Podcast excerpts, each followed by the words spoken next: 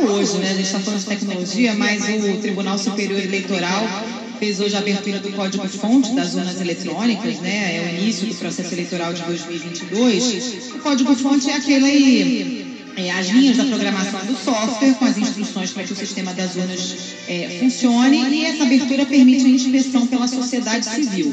Geralmente essa medida costuma acontecer seis meses antes das eleições, mas foi antecipada como parte de medidas anunciadas pelo presidente do TSE, Luiz Roberto Barroso, para dar mais transparência é, ao processo eleitoral.